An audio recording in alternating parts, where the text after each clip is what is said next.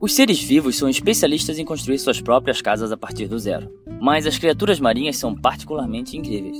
Algas marinhas microscópicas, corais construtores de recifes e caracóis do mar conseguem seu material de construção através de duas substâncias químicas dissolvidas na água, cálcio e carbonato, para formar suas sólidas conchas feitas de, sem surpresas, carbonato de cálcio. O motivo dessas conchas não se dissolverem de volta é que a água do oceano possui tanto cálcio e carbonato que os minerais se formam muito mais facilmente do que se desmancham. Pelo menos é assim que funciona próximo à superfície, onde os construtores de conchas vivem. Mas em profundidades maiores, a água não é tão saturada com cálcio e carbonato, fazendo com que o cálcio e carbonato seja mais fácil de se dissolver. Assim, diferente das águas costeiras rasas, onde conchas de criaturas mortas se acumulam no fundo do mar, no oceano profundo o carbonato de cálcio dissolve as conchas antes mesmo delas chegarem ao fundo. Essa destruição pela profundidade depende da concentração de cálcio e carbonato na água do mar. Se é elevada, as conchas afundam bastante até se dissolverem. Se a concentração é baixa, o processo sobe para perto da superfície, dissolvendo as conchas intactas. Mas isso acaba gerando um loop infinito. Conchas que se dissolvem adicionam mais carbonato de cálcio na água, tornando mais difícil outras conchas se dissolverem e reduzindo essa destruição por profundidade.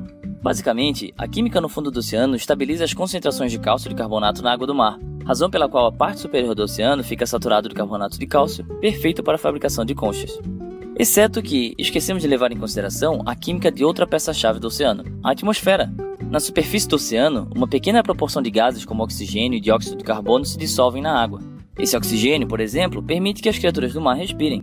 E quando a concentração desses gases na atmosfera aumenta ou diminui, o mesmo acontece com a quantidade dos gases dissolvidos no oceano. Se não fosse o próprio ato de equilíbrio do oceano, qualquer dióxido de carbono que entrasse seria uma má notícia para os construtores de concha, porque mais CO2 significa menos CO3.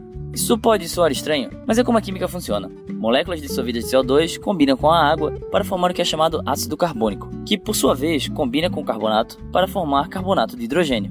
Simplificando, quando o dióxido de carbono na atmosfera aumenta, o carbonato do oceano diminui e a construção de conchas fica mais difícil, pelo menos por um momento.